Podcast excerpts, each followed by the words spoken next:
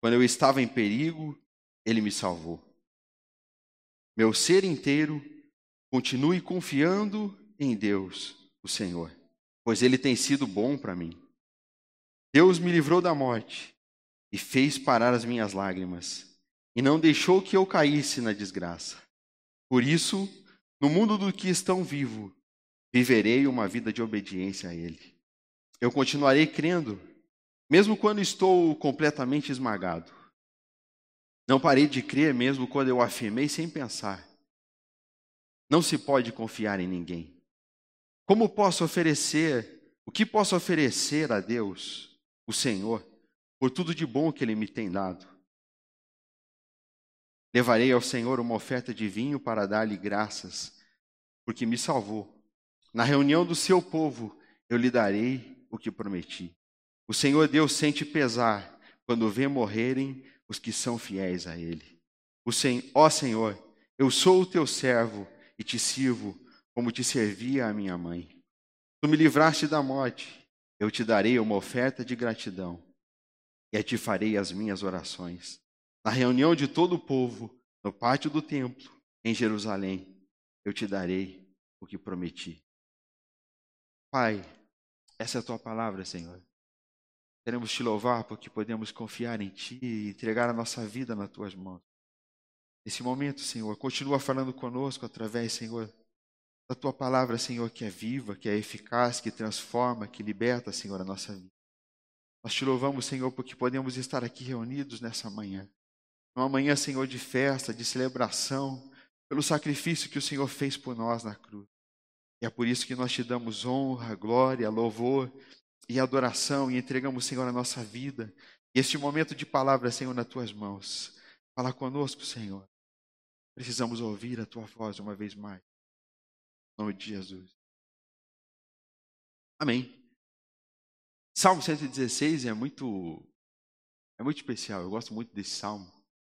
E quando o Valmir me ligou fazendo o convite, eu fiquei pensando que palavra poderia dizer, e Deus tocou no meu coração através desse salmo. Salmo 116 é muito conhecido.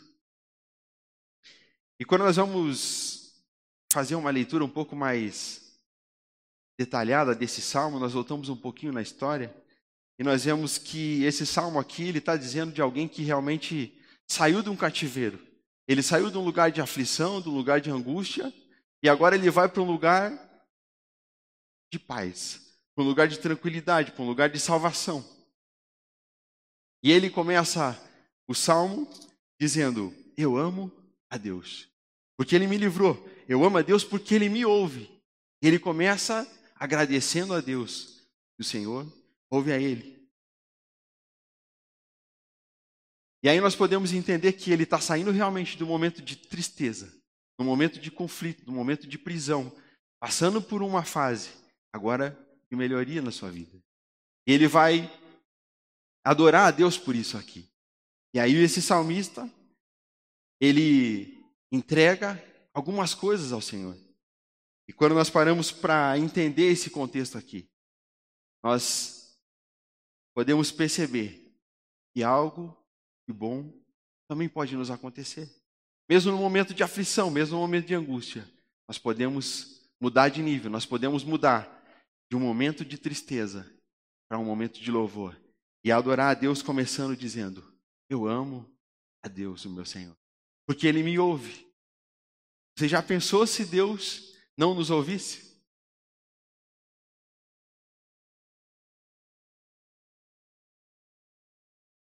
Um teólogo escocês pós-reforma, ele dividiu esse salmo aqui em pelo menos três categorias.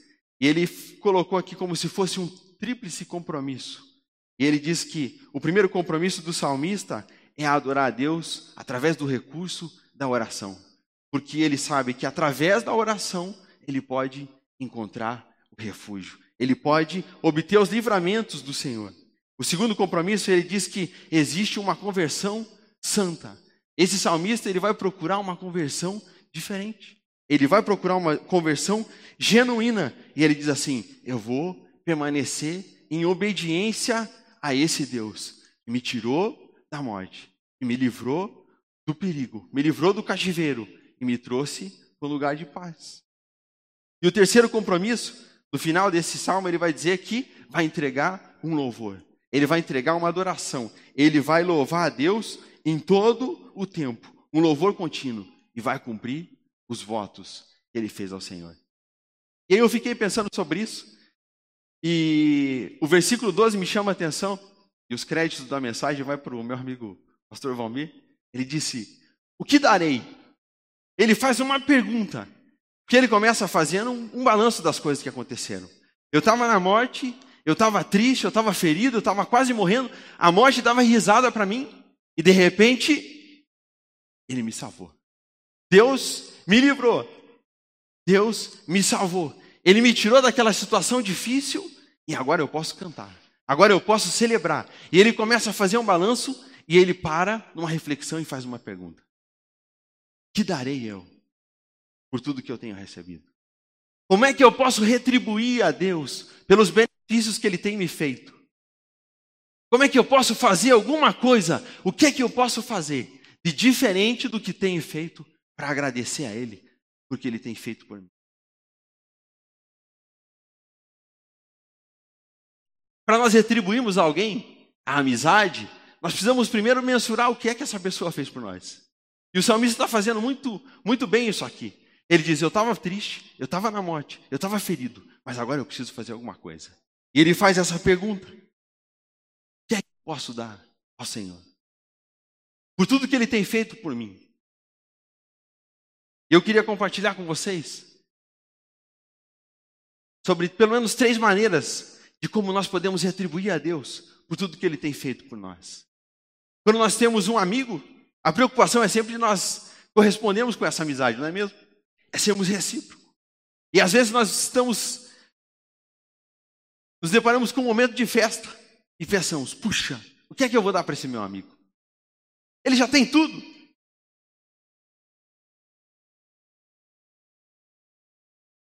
E aí, de repente, a gente vai lá e compra um livro qualquer. E esse, de repente, esse cara nem gosta de livro.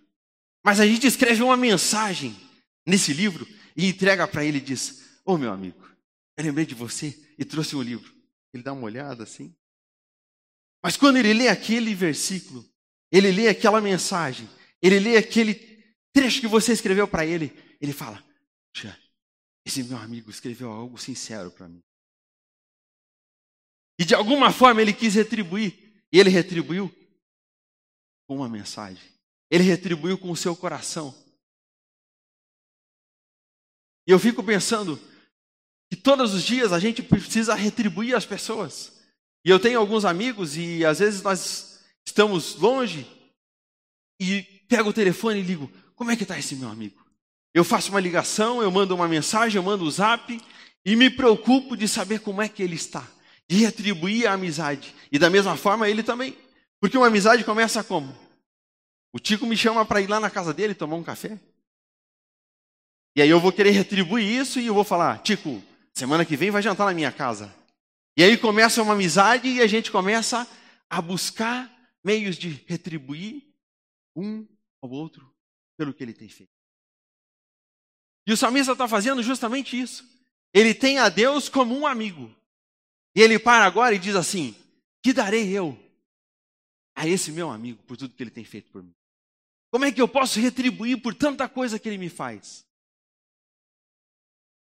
A primeira coisa que eu gostaria de compartilhar com vocês é: nós precisamos ter uma adoração significativa. E a adoração, ela parte de dentro de você. É bonito o louvor, nós temos aqui uma estrutura, é maravilhoso isso. Mas a adoração, ela parte primeiro de dentro de nós. A adoração começa em nós. Antes de nós sairmos da nossa casa para vir aqui para esse culto, celebrar a Ele, nós já começamos a adorar a Deus. A adoração significativa começa lá na nossa casa.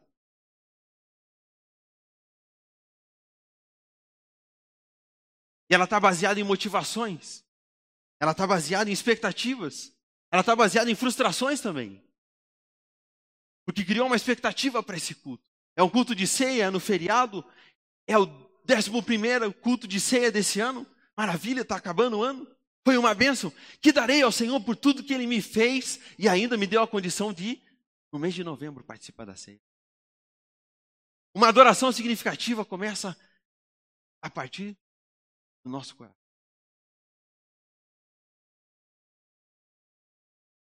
Quando eu penso em adoração significativa, eu lembro de Davi. Quando ele sai do templo, ele sai do, do seu palácio e ele vai até uma terra de um homem chamado Araúna. E ele vai lá para comprar um pedaço de terra para construir o templo. Ele chega lá e diz assim: Araúna, eu vim aqui para comprar um, uma terra, porque eu preciso construir um templo para colocar o altar do Senhor, para celebrar Ele. O nosso Senhor, o nosso Deus, ele merece um templo. E aí Araúna fala: Ah, rei, que isso? Imagina, todo esse reino, todas essas terras são suas. Você pode escolher pode levar. Pega esse pedaço aí e escolhe e deixa para você. E aí Davi para, numa reflexão, e diz assim: Não, peraí. Eu não posso dar ao Senhor. E uma verdadeira adoração, ela parte sacrifício. E Davi vai comprar por um bom preço aquela terra e vai construir. Seu filho vai construir. Salomão. Mas uma adoração significativa parte de sacrifício. Uma outra senhora que prestou uma adoração, uma adoração significativa foi uma viúva pobre. Ela estava na casa dela, quem sabe como eu e você hoje de manhã. Levantamos, tal, como se arrumar, e eu vou para o culto hoje. Eu vou para o templo, eu vou adorar, eu vou celebrar. E ela parou e pensou: eu preciso adorar significativa. Eu preciso ter uma adoração significativa. E uma adoração significativa também tem de, de ofertar. E ela parou e de repente foi lá, procurando na sua bolsa. E ela não tinha muito dinheiro. Mas ela tinha duas moedas. E ela saiu da sua casa e foi para o templo. Quando ela chegou no templo, ela falou: Deus, eu não tenho muito. Tudo que eu tenho eu quero te ofertar nessa. E ela coloca aquelas moedinhas. De repente, Jesus para toda aquela multidão. Diz: a história dessa mulher vai ser lembrada. Porque essa mulher, sim, adorou de forma seguinte. Tua oferta, o teu dízimo, adora a Deus de forma seguinte. Ela não tinha nada. Quem sabe era o último dinheiro que ela tinha.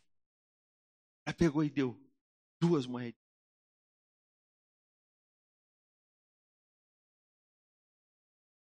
Quando nós pensamos sobre adoração significativa, nós precisamos refletir sobre o que é que Deus tem feito por nós. Porque senão nós vamos ser apenas superficiais. Nós vamos adorar a Deus de uma forma muito superficial. Vamos ofertar aquilo que nos sobra. Nós vamos fazer alguma coisa quando nos dá tempo. Ou nós vamos fazer alguma coisa quando não nos custa um sacrifício. Ah, no feriado do dia 15 eu não tenho nada, eu não tenho compromisso, eu estou de folga, é um feriadão, então eu posso eu posso ir além. Eu posso fazer alguma coisa. Mas sabe o que Deus quer de nós? Ele quer na segunda, Ele quer na terça, Ele quer na quarta, sexta, no sábado, no domingo. Uma adoração significativa. E a adoração significativa, ela vem das motivações. E a minha pergunta para você é: qual foi a motivação que você teve para sair da sua casa para vir? que é que te impulsionou? Domingo, de feriado? Levantar cedo e vir aqui? Só porque é ceia? Dia de compromisso?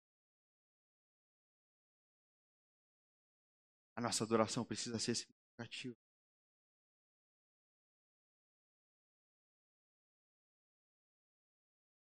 Ontem à tarde, eu estava em casa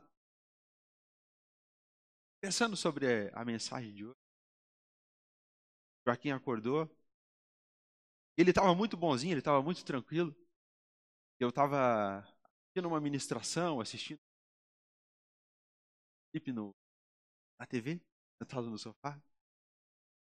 E aí ele se agitou e sentou e ficou no meu, do meu lado, ali no meu colo.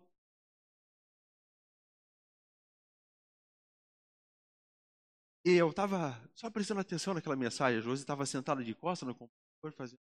atividades ali. E o Joaquim começou a prestar atenção naquelas E ele do nada levantou a mãozinha, com as mãos para cima. Se tivesse adorando a Deus de uma forma significativa. Eu ouvindo aquela ministração, pensando nessa palavra. Joaquim não estava entendendo nada, porque as músicas eram até em inglês, ele não estava ouvindo, não sabia nada. Mas ele levantou a sua mão e ficou com a mão levantada. E aí ele olhou para mim e disse: Você não vai levantar sua mão também? E aí eu levantei a mão e comecei a chorar e me emocionei ali. E senti a presença de Deus sentado lá no sofá da minha casa. Junto com o Joaquim, ainda. Adoramos a Deus de forma significativa lá em casa. A nossa adoração começa lá na nossa casa. A nossa adoração começa nos. E aquela música dizia. Entendeu? Nós nos rendemos. A segunda frase dizia: E de amor. Nós precisamos de um movimento. E eu fiquei refletindo sobre aquela música e a atitude de Joaquim levantar sua mão. E eu disse, Deus, nós nos rendemos a Ti nesse lugar. Aqui na nossa casa. Aqui na sala de casa. Ouvindo uma música. Mas sentindo o Teu Espírito Santo na nossa vida. Eu fiz uma oração. Fico mesmo. Em espírito ali. Pedi, Deus, me leva todos os dias a se render. Pedir a Ti, Senhor. Causa um movimento diferente na minha vida. Para que quando eu vir aqui na igreja eu possa adorar o Senhor de forma significativa. Para que quando eu chegar na quarta-feira, na sexta-feira, eu for na célula, lá na célula seja uma adoração significativa. A minha oferta seja uma adoração significativa. O meu trabalho, as minhas atividades, a minha vida secular seja uma adoração significativa. Eu pude adorar a Deus junto com o Joaquim ali na sala. E nós ficamos por um bom tempo junto dele. E quando eu parava, baixava a mão, ele pegava e levantava de novo. Disse, continua, vamos continuar. Eu queria convidar você.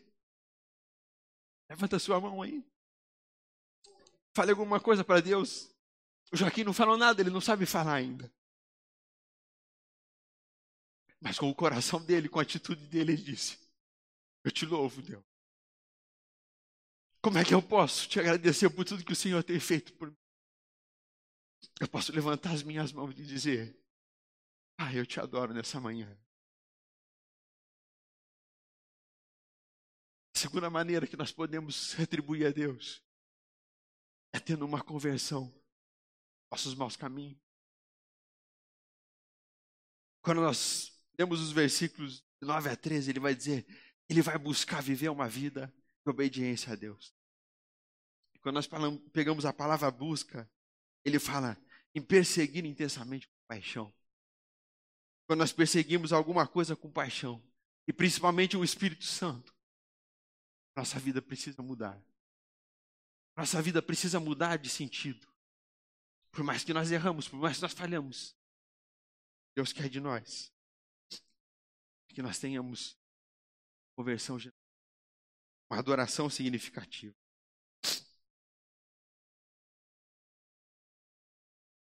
Pessoas estão buscando as coisas. Pessoas estão buscando ajuda, gritando, implorando por socorro. Se nós não estivermos ligados com Deus, se nós não adorarmos a Ele, não estivermos sensíveis a ouvir a Sua voz, pessoas vão estar ao nosso lado, sendo. Nós não vamos. Gosto muito. Atos 1. Ele diz assim: vocês vão receber poder sobre o. Quando nós pensamos que todas as vezes que Deus fala receber poder, Deus sobre nós, Ele fala que nos capacita. Ele diz assim: vocês vão receber poder sobre vocês. Vocês vão ser cheios do Espírito. Para vocês pregarem, para vocês ajudarem aqueles, aqueles que estiverem no cativeiro, aqueles que estiverem com lágrimas nos olhos. Vocês vão ser a esperança. Minha pergunta é: quanto poder você Sempre me pergunto. Quanto poder eu preciso para ser um pouco melhor? Ser um esposo melhor para Josi. Agora, para ser um pai melhor para Joaquim. Para que quando ele sentar na sala comigo, eu só possa me preocupar de corresponder àquela amizade de filho, juntos, adorarmos a Deus. Seja no sofá, seja na rua, seja onde for. Quanto poder eu preciso, às vezes eu pergunto para superar as minhas limitações. Minha pergunta para você nessa manhã é: quanto poder você precisa? Ser um crente melhor, para ter uma adoração melhor, ser um funcionário melhor na tua empresa, ser alguém melhor lá na faculdade, ser alguém melhor na sociedade.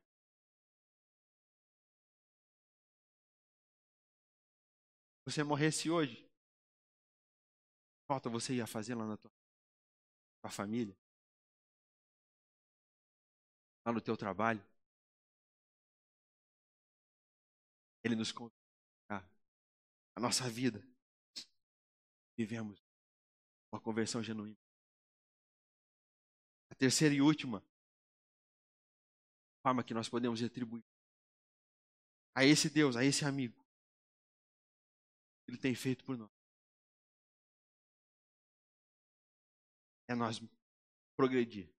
É nós evoluirmos. Nós precisamos melhorar. Judas 1, versículos 20 a 25, ele vai dar algumas sugestões. Onde é que nós podemos melhorar? Ele diz assim, ó, vocês precisam melhorar a fé que vocês têm. A verdadeira fé que vocês têm. Sabe por quê? Porque sem fé é impossível agradar a Deus. Sem fé é impossível nós agradarmos. Sem fé é impossível nós adorarmos a Deus de forma significativa. E ele dá uma sugestão. Ele começa o livro de Judas dizendo assim: Ah, eu poderia escrever várias coisas para vocês, daquilo que o Senhor fez, dos milagres que ele fez, mas eu queria alertar vocês e convidar vocês para nós vivermos de forma diferente a ter, termos uma vida relevante. E ele diz assim: nós precisamos progredir a verdadeira fé que nós temos. A fé é o firme fundamento das coisas que nós não vemos, mas daquilo que nós esperamos. O que é que você não consegue enxergar? O que é que você não consegue ver nesse último?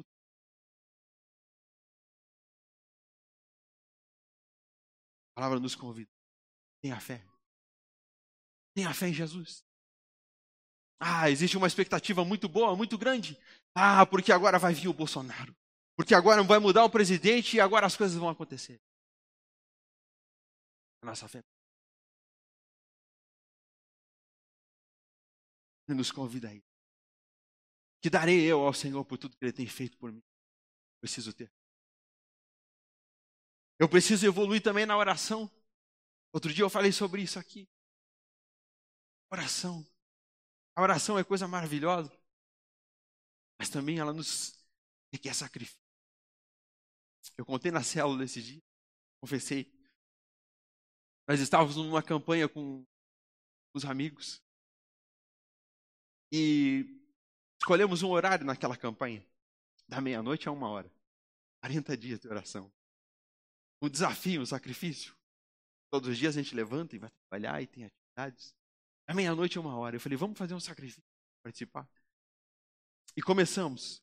E todos os dias, à meia-noite, a uma hora, e a Josi, dobrávamos o. Orávamos. Mas, por alguma circunstância, o propósito daquela campanha era para um evento. E aconteceu que o evento foi desmarcado e foi remarcado para uma outra data. E cancelaram aquela campanha. Faltando uma semana para terminar. E aí eu falei, acabou. Estamos de boa. Mas o nosso propósito era 40 dias. E aí a Josi timou e me confrontou, dizendo: Vamos continuar até o final? E se a gente conseguir, vamos dar um passo mais? E vamos para frente, vamos continuar? Eu falei: Vamos. E animado, vamos lá. E aí o primeiro dia foi legal, nós estávamos continuando. Estava uma semana só para concluir. E o primeiro dia a gente orou junto. No segundo dia eu já fiquei meio rolão e falei, puxa, mas o propósito já cancelou, já acabou a campanha. No segundo dia. E no terceiro dia eu tive um dia muito, muito pesado. E aí eu disse para ela, hoje o meu dia foi muito pesado, foi muito cansativo. Faz o seguinte, para por nós. E eu, bem faceiro, bem bonito, e na razão, porque estava cansado, e no outro dia eu tinha que levantar muito cedo para trabalhar de novo.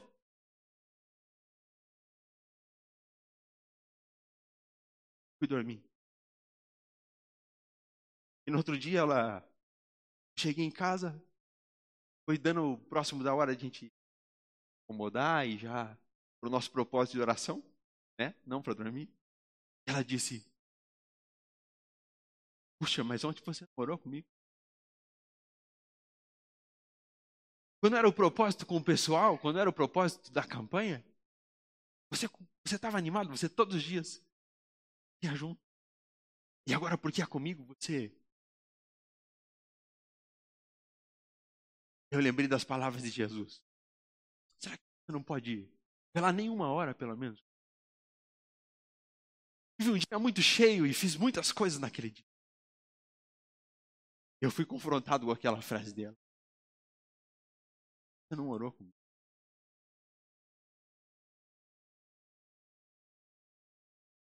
Eu fiz muitas coisas. Eu não retribuí o compromisso que eu tinha feito. Somente com a palavra diz que quando nós ligarmos uma coisa, outro fizermos uma coisa, será ligado no céu.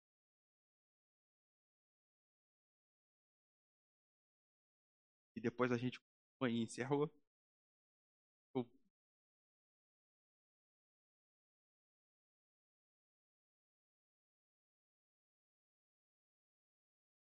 Adoração significa para nós paramos para refletir. Será que o Senhor não merece uma hora do meu dia? Mesmo que seja aquela hora de sacrifício, da meia-noite a uma hora.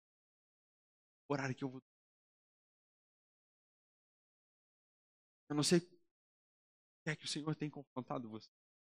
Eu sei o que é que o Senhor tem colocado no teu coração para viver nesse tempo. Sabe o que o salmista faz aqui? Ele faz uma soma aritmética. Ele diz, ele fez isso, ele, ele faz uma lista. Ele para e faz uma, uma pergunta para ele mesmo. Eu darei. Ele não fica olhando para o outro. Ele não fica fazendo uma lista dizendo, ah, o Del fez isso. Deus fez isso para Sabe por quê? Porque quando nós paramos para analisar a vida do outro, nós esquecemos da nossa. E o salmista ele faz justamente isso eu darei ao Senhor. Ele precisa dar uma adoração. Ele precisa se converter dos seus maus caminhos. Ele precisa evoluir na fé, na oração, no amor. O versículo que o Del deu aqui no começo do culto, falando sobre entrega, sobre nós amarmos, sobre nós nos entregarmos uns aos outros, principalmente a Deus em oração. Eu queria te convidar para ficar em pé.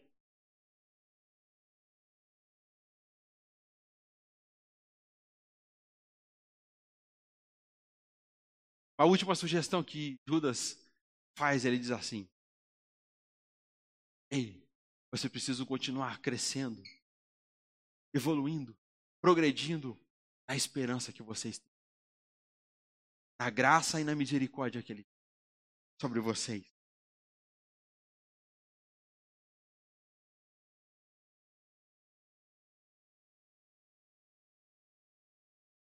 C.S. Lewis disse o seguinte: ele não nos amou porque nós somos amáveis.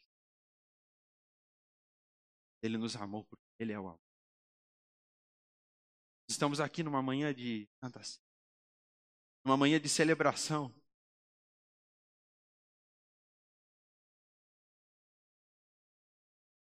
Ele deu a sua vida por nós.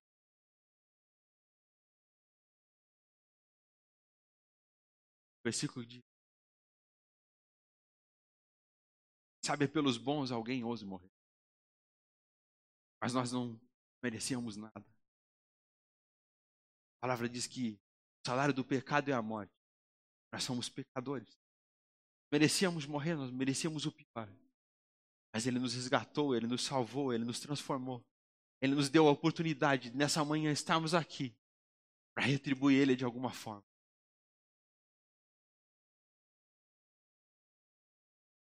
Para encerrar, esses dias eu tive um sonho, eu não sou de sonhar. Ou quando eu sonho, eu não lembro, já acordo e não lembro desse. E a Josi diz: Puxa, mas você não lembra do sonho? Você acabou de acordar e não lembra do sonho? E eu sonhei que eu estava numa guerra, num combate. E eu saía correndo pelas ruas, bem equipado, bem preparado, fuzil nas mãos. Eu saía correndo, eu estava pronto, sentia preparado para aquela. E quando eu passei por um carro, eu vi que tinha um homem escondido atrás daqui. Eu continuei correndo e pensando, ele é um inimigo. Agora já era. Deu ruim para mim. Eu vi que aquele homem saiu de trás do carro e ele me deixou correr por alguns metros. Disparou a sua arma, vários tiros. Eu fui alvejado por aqueles. Mas eu caí no chão e eu estava vivo. Eu falei, como posso estar vivo? Eu levei tiros de fuzil. Fui militar, eu sei o poder de fogo. Eu levei, eu levei vários tiros. Mas eu estou vivo. Eu estava deitado no chão. E eu sentia como se pessoas viessem, fizessem um procedimento, tirasse tudo que estava dentro de mim.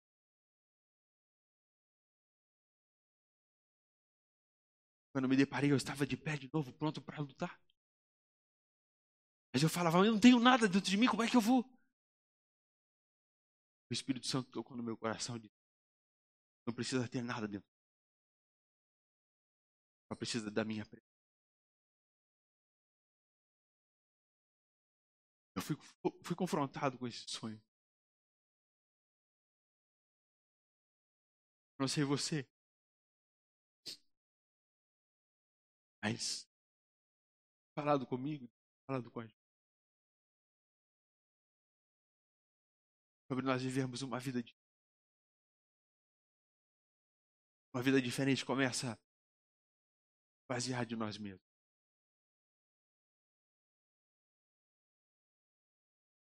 Quer te convidar. Feche seus olhos. Vamos adorar com mais um. Se você quisesse esvaziar de si e para o Espírito Santo encher você nessa manhã, peça para Ele: Eu quero estar perto de Ti, Deus, nessa manhã, junto aos Teus pés. Não existe um prazer maior nesse mundo. Pois prazer maior não existe. E nos rendemos, entregamos ao Pai a nossa adoração, nosso louvor. Tente responder essa pergunta nessa manhã. Que darei eu ao Senhor por tudo que Ele tem feito por mim? O que é que o Senhor tem feito por você?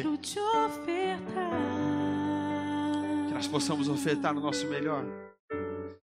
Que nós possamos ter uma adoração significativa. Que nós possamos nos converter dos nossos maus caminhos. E que possamos progredir, ó Pai, a cada dia, a cada manhã. Somos os teus servos, Pai. servo, teu amigo Somos os teus amigos. E nós queremos te adorar nessa manhã, Pai.